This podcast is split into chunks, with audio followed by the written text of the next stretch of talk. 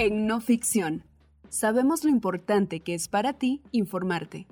Es por eso que, en No Ficción Radio, hemos dedicado un espacio para llevarte audioreportajes, investigaciones de gran impacto y trascendencia en Guatemala. Ahora, de una manera en la que puedas escuchar la información, haciendo tus actividades.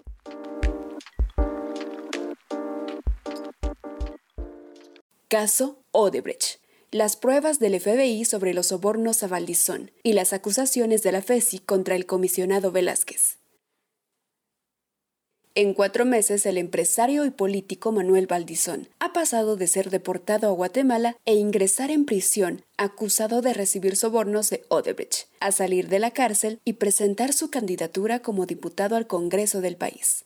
La redacción regional ha tenido acceso a un informe de la CICIG con información del FBI que muestra sus conexiones con empresas offshore que recibieron 1.36 millones de dólares de la constructora brasileña. Estas pruebas que forman parte del expediente de la investigación no han impedido el meteórico regreso del ex candidato presidencial a la política. Por el contrario, la Fiscalía ha sacado del proceso el testimonio de un directivo de Odebrecht que señalaba a Valdizón y ha vuelto a acusar de obstrucción a la justicia a varios de los funcionarios que armaron el caso, entre ellos al excomisionado de la CICIG y actual ministro de Defensa de Colombia. Una base de datos de la Oficina Federal de Investigaciones de Estados Unidos, FBI por sus siglas en inglés, muestra pagos de la constructora Odebrecht por un total de 1.36 millones de dólares a empresas offshore que, según las investigaciones, eran controladas por Manuel Valdizón, ex candidato presidencial de líder y aspirante a un cargo en el Congreso por el Partido Cambio para las elecciones generales que se celebrarán el próximo junio. Así consta en un documento de la clausurada Comisión Internacional contra la Impunidad en Guatemala, CICIG, fechado el 11 de julio de 2018, al que ha tenido acceso la redacción regional. La red de empresas y transferencias, recogida en el informe del Departamento de Investigaciones y Litigio de CICIG en 2018, forma parte de una base de datos de registros financieros entregada al FBI por el Main Bank, el banco de Antigua y Barbuda, adquirido por Odebrecht para pagar sobornos a diferentes figuras políticas de al menos 12 países, a cambio de obtener contratos públicos de construcción. En la base de datos facilitada por Main Bank también se muestran operaciones reportadas a favor de offshore controladas por el exministro de Comunicaciones Alejandro Sinibaldi, quien continúa en prisión y ligado a proceso por el caso Odebrecht.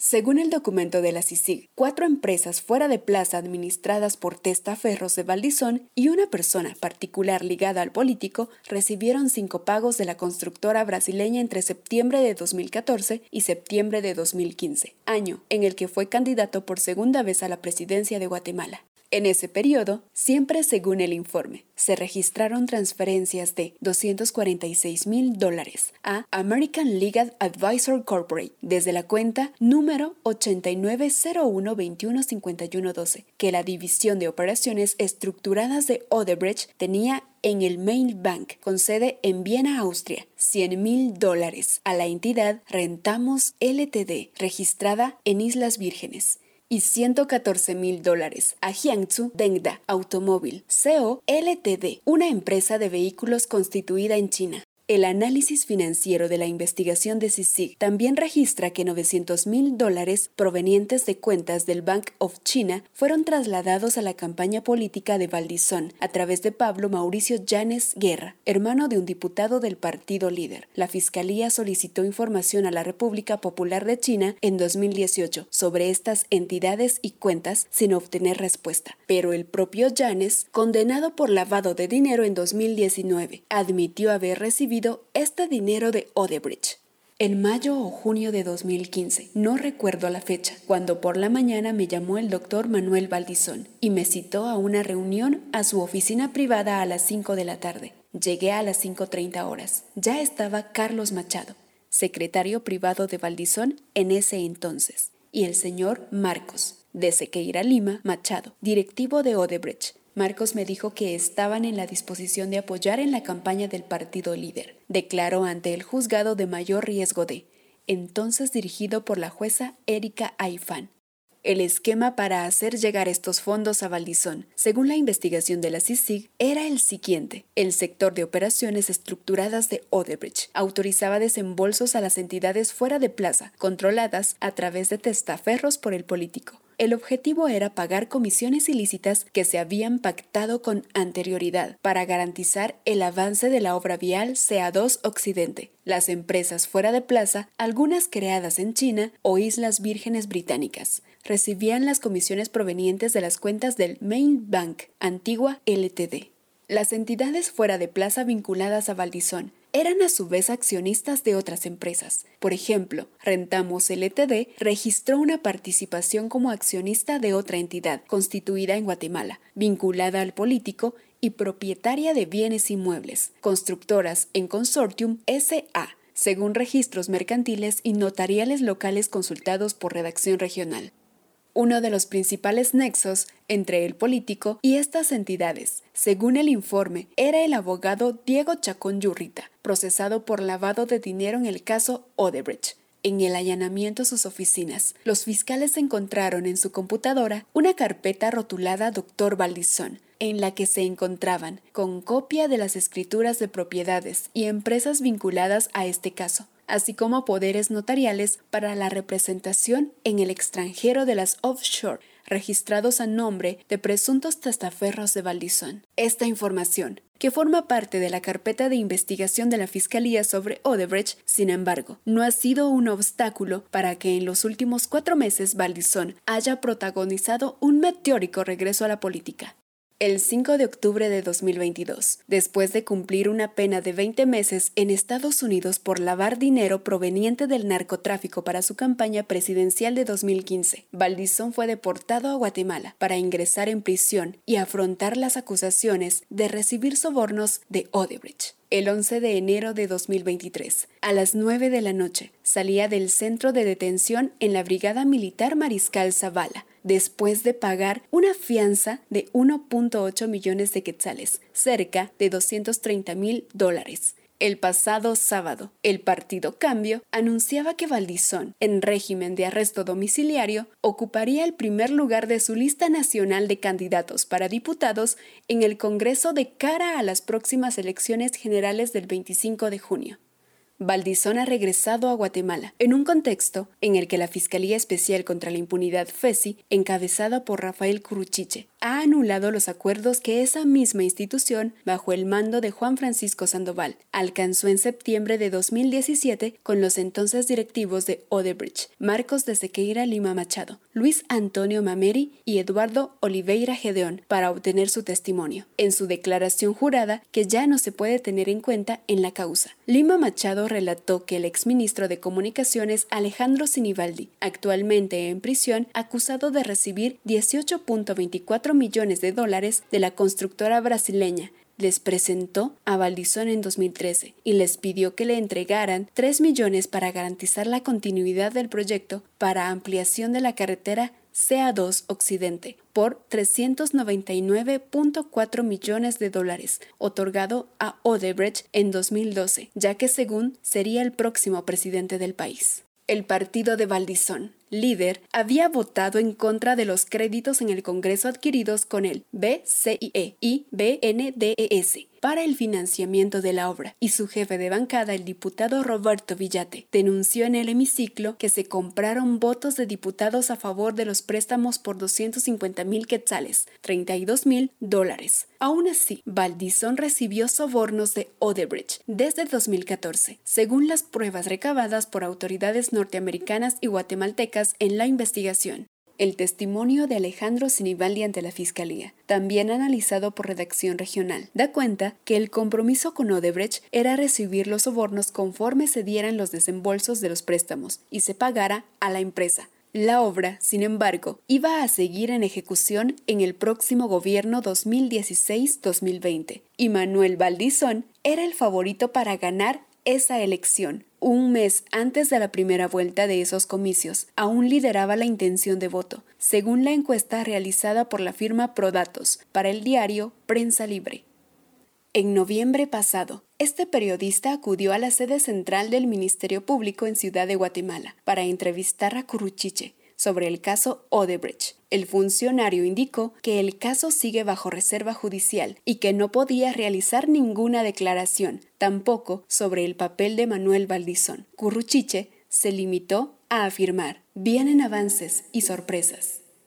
El 16 de enero, cinco días después de la salida de prisión de Valdizón, el jefe de la FESI anunció cuatro nuevas órdenes de captura por obstrucción de la justicia, conspiración y abuso de autoridad contra la exfiscal general del Ministerio Público, Telma Aldana, la exsecretaria general del Ministerio Público, Mayra Vélez, y el exmandatario de la desaparecida Comisión Internacional contra la Impunidad en Guatemala, CICIG, David Gaitán, así como contra el abogado privado Juan Pablo Carrasco, que representó a los directivos brasileños que brindaron información sobre el caso. A través de un comunicado oficial, Curuchiche también advirtió que iría tras el ex jefe de la CICIG, Iván Velázquez, el actual ministro de Defensa de Colombia, para que responda por sus actos ilegales, arbitrarios y abusivos. El anuncio desató una crisis diplomática entre Guatemala y Colombia, que llamaron a filas a sus respectivos embajadores, y el pronunciamiento de Estados Unidos y las Naciones Unidas. Brian Nichols, subsecretario de Estado para Asuntos del Hemisferio Occidental, respaldó al ministro Velázquez y se pronunció desde su cuenta de Twitter. Nos preocupan las órdenes de captura del Ministerio Público de Guatemala contra personas que trabajaron para garantizar la rendición de cuentas por corrupción en el caso Odebrecht en Guatemala. Tales acciones debilitan el Estado de Derecho y la confianza en el sistema de justicia de Guatemala. De igual forma, se pronunció el portavoz del secretario general de las Naciones Unidas, Foreign Dak. El secretario general expresa su preocupación por los numerosos informes que sugieren que se ejerce la persecución penal contra quienes buscaron esclarecer casos de corrupción y trabajaron para fortalecer el sistema de justicia en Guatemala fueron precisamente Velázquez y Aldana, quienes el 23 de enero de 2018 anunciaron en una rueda de prensa sobre el caso Odebrecht, que según la investigación de CICIG y la Fiscalía, Sinibaldi y Valdizón eran dos de los grandes protagonistas de la mayor trama de corrupción de la historia reciente en el país. Según el testimonio que el propio Sinibaldi dio a la fiscalía cuando se entregó después de cuatro años prófugo, existió una red de sobornos a funcionarios públicos que se repartieron un valor del 7.5% de los cerca de 400 millones del contrato otorgado a Odebrecht. En el testimonio del exministro de Comunicaciones, cotejado por redacción regional, tres fuentes judiciales independientes y que el propio fiscal Curuchiche confirmó que sigue siendo parte del expediente del caso, Sinibaldi indicó que 1% le correspondía al entonces presidente Otto Pérez Molina e igual monto a la vicepresidenta Roxana Valdetti, mientras que él negoció a espaldas del binomio recibir 1.5% de los sobornos. La declaración de Sinibaldi también incluye el detalle de los pagos realizados a diputados del Congreso de la República, electos para el periodo 2012-2016, coordinados por operadores tanto suyos como de la vicepresidenta Valdetti, sobornos de entre 32 mil dólares y 64 mil dólares, en algunos casos para obtener los votos necesarios para la aprobación de los dos préstamos suscritos entre el gobierno de Guatemala y los bancos BCIE y BNDES.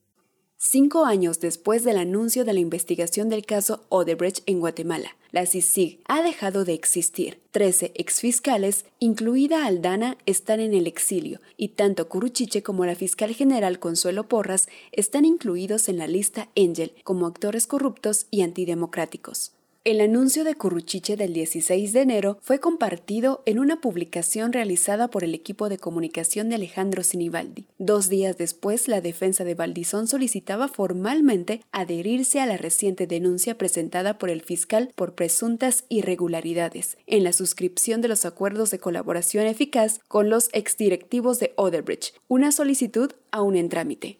Una segunda sorpresa de la FESI, ocurrió un mes después. El 13 de febrero, Curuchiche anunció 12 órdenes de captura contra una presunta red de testaferros y abogados del político vinculados al caso Odebrecht. La figura más relevante de entre las cinco personas detenidas es el abogado Héctor Antonio Aldana Castillo, quien fue detenido de manera previa en 2018 por el caso de corrupción transurbano en el cual se encuentra ligado a proceso Manuel Valdizón. Aldana Castillo constituyó sociedades relacionadas al político como Proyectos Habitacionales Praga S.A., empresa que registraba una de sus mansiones, Gemeval S.A., Riedel Group S.A., Inmobiliaria Mundo Maya S.A., Proyecto del Mundo Maya S.A. y Desarrollo Macroindustriales S.A. Según declaró el fiscal, los operativos buscan la captura de siete abogados que en su momento formaron parte de la estructura de Valdizón, ya sea con la creación de empresas offshore que luego de constituidas en Panamá, el beneficiario era Valdizón, toda vez que el dinero regresaba a esa persona. Entre las personas con órdenes de captura pendientes se encuentra también Lubia Edith Catalán Espinosa, mandataria con una representación en Panamá. En la entidad Rentamos LTD, una de las offshore señaladas de la recepción de sobornos por el caso Odebrecht. El 14 de febrero este periodista intentó obtener una reacción vía telefónica del fiscal Curuchiche por la contradicción que supone ordenar todas estas capturas, al tiempo que la Fiscalía avala desvanecer las pruebas que robustecen la acusación contra la misma estructura. Al cierre de este reportaje no hubo respuesta. La caída de Valdizón. El 20 de enero de 2018, Manuel Valdizón Méndez volaba de República Dominicana a Florida. Mientras tanto, un grupo de fiscales, agentes de la policía e investigadores de la CICI preparaban una decena de allanamientos a oficinas y residencias de Valdizón y sus allegados en Guatemala. La información de que Valdizón viajaba a Estados Unidos ese día, según relatan dos fuentes independientes de la Fiscalía y de la CICIG, provino de la Embajada estadounidense en Guatemala. En particular, relatan las mismas fuentes. El FBI estaba muy interesado en la figura de Valdizón y había mantenido contacto con la Fiscalía y delegados de la CICIG desde 2017. La FESI, al mando del entonces fiscal Juan Francisco Sandoval, había conseguido una orden de captura de parte del juzgado de riesgo de, a cargo de la jueza Erika Aifán, responsable del caso Odebrecht. Un ex investigador de la CICIG, bajo reserva de su identidad, comentó a la redacción regional. Del grupo de agentes y fiscales, nadie sabía para qué se les estaba convocando esa mañana. El peligro de una filtración de la identidad del blanco era demasiado alto. Para ese momento el gobierno del presidente Jimmy Morales era cada vez más hostil con la CICIG y la FESI, a cargo de Juan Francisco Sandoval. Estaba cada vez más sola y sin recursos en el Ministerio Público, explica esta fuente. La CICIG experimentaba en esa época un periodo de desgaste y cada vez menor apoyo internacional para su continuidad. A partir de la administración republicana del presidente Donald Trump, la comisión contó con menos respaldo estadounidense, pese a que seguía siendo el principal financista individual de su trabajo. Cuando Valdizón fue detenido, intentó solicitar asilo. La FESI y la CICIG esperaban que agotara los recursos y fuera finalmente deportado para responder por la acusación del caso Odebrecht. Pero Valdizón aún tenía algunas cartas con las cuales negociar desde Estados Unidos. En agosto de ese año, sorpresivamente, su defensa desistió de buscar refugio en ese país como perseguido político y publicó una carta abierta en Guatemala, donde reconocía errores y decía tener el mayor de los respetos a las autoridades guatemaltecas y estadounidenses, así como sus respectivos poderes judiciales después del mea culpa de Valdizón. En septiembre de ese año fue acusado del delito de lavado de dinero en Estados Unidos, un cargo por el cual la Fiscalía podría pedir hasta 20 años de prisión. El 3 de octubre de 2018, Valdizón reconoció la recepción de fondos provenientes del narcotráfico entre los años 2014 y 2015 para su campaña política, al menos 800 mil dólares para sus actividades políticas y una cifra similar que empleó para la compra de un apartamento en Miami, según refiere el boletín del Departamento de Justicia estadounidense sobre el caso. Valdizón fue condenado a 50 meses de prisión, sin embargo solo cumplió 21 meses, una pena reducida que se explica por su colaboración en Black Mask, una investigación conjunta del Grupo de Trabajo Antidrogas del Crimen Organizado, en el que participan el FBI, la DEA y el Departamento de Justicia para identificar, investigar y enjuiciar a miembros de alto nivel de empresas de tráfico de drogas y lavado de dinero. Esta operación permitió la captura del banquero guatemalteco Álvaro Estuardo Cobar Bustamante, directivo del Banco de Crédito en Miami, Florida, en noviembre de 2019 en el caso número 19 MJ 03536 en la jurisdicción del Distrito Sur de Florida. El banquero fue acusado de facilitar el traslado de dinero de Guatemala a Estados Unidos con el conocimiento de que era obtenido del tráfico de drogas y fue grabado en la coordinación de estas transacciones. Los indicios apuntan, según una investigación del medio digital Plaza Pública, a que Valdizón fue el intermediario para estas operaciones y grabó a Cobar. La redacción regional solicitó a la Embajada estadounidense en Guatemala un comentario sobre este traslado de información a la CICIG y FESI de los movimientos de Manuel Valdizón y las comunicaciones que mantuvieron para propiciar su detención en Estados Unidos. La respuesta de la sede diplomática fue remitir al boletín del Departamento de Justicia sobre el caso contra Valdizón, en el cual reconoció la recepción de fondos provenientes del narcotráfico entre los años 2014 y 2015. La resurrección de Valdizón. En 2018, Valdizón buscó colaborar con la Fiscalía de Guatemala por medio de sus abogados, según dijo el ex jefe de la FESI Juan Francisco Sandoval a la redacción regional. El político envió cartas a la CICIG y al menos una carta al actual fiscal general Consuelo Porras a principios de 2019, ofreciéndose para contribuir en cuatro casos de alto impacto en investigación, entre estos la elección de la actual Corte Suprema de Justicia, designada en 2014 por el Congreso de la República por medio de una alianza de los partidos de Valdizón y Sinibaldi, líder y partido patriota, con la mayoría en el legislativo. La Corte se mantiene en el cargo hasta hoy, a pesar de que su mandato concluía en 2019. Estos contactos, dijo Sandoval, se suspendieron en 2019, cuando se confirmó la salida de la CICIG de Guatemala por decisión del gobierno de Jimmy Morales. Meses después, Porras fue renovada en su cargo por el presidente Alejandro Yamatei y en 2021 destituyó al fiscal Sandoval. Desde entonces, el Ministerio Público ha promovido investigaciones contra otros agentes fiscales de la FESI que colaboraron en investigaciones de CICIG y contra exmandatarios de la comisión. En marzo de 2022, la jueza Erika Ifán, quien giró la orden de captura contra Valdizón, renunció a su cargo y salió del país denunciando una persecución en su contra. Tres meses antes de ser deportado por Estados Unidos, Valdizón fue favorecido por una acción emprendida por la defensa de Alejandro Sinibaldi. En junio de 2022, la Sala Segunda de Apelaciones anuló los acuerdos de colaboración eficaz suscritos por la Fiscalía a cargo de Sandoval con tres exdirectivos de Odebrecht, entre ellos el testimonio clave de Marcos de Sequeira Lima Machado, la redacción regional se puso en contacto tanto con la defensa de Valdizón, a cargo del bufete del abogado Saúl Centeno, como con la de Sinibaldi, con el jurista Paolo Montes, pero ambas se han negado a brindar declaraciones sobre el caso, por encontrarse bajo reserva en noviembre de 2022. La FESI, a cargo del fiscal Rafael Curruchiche, luego de que la defensa de Sinibaldi lograra anular los acuerdos de colaboración de los empresarios brasileños, pidió con éxito que se excluyeran las declaraciones de los exdirectivos de Odebrecht, Luis Antonio Mameri y Marcos de Sequeira Lima Machado.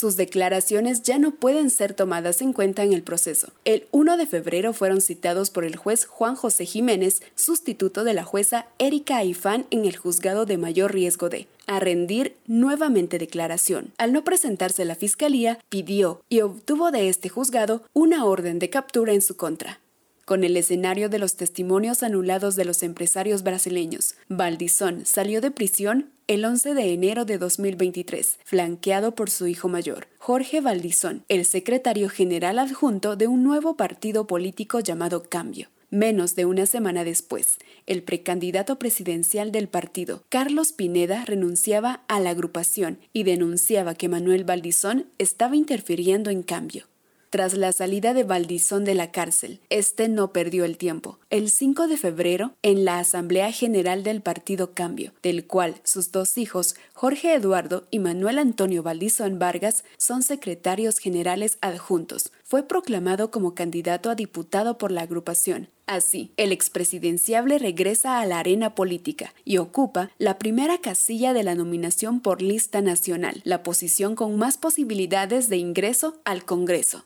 mientras que otro de sus familiares, el exdiputado del cancelado partido líder, Álvaro Trujillo Valdizón, fue nombrado como candidato a la presidencia por esa agrupación, Valdizón opacó a todas las figuras políticas presentes. Fue presentado en el escenario de la convención como el líder del partido político Cambio.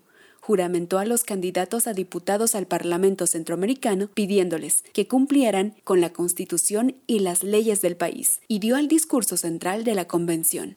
Valdizón fue de nuevo un animal político en campaña. Besos, selfies y abrazos con sus seguidores. Se rodeó de reporteros y camarógrafos de su canal de televisión por cable, Star Plus, para asegurarse preguntas cómodas y de un equipo de seguridad con armas largas bajo los chalecos que le brindaron resguardo a su salida del evento.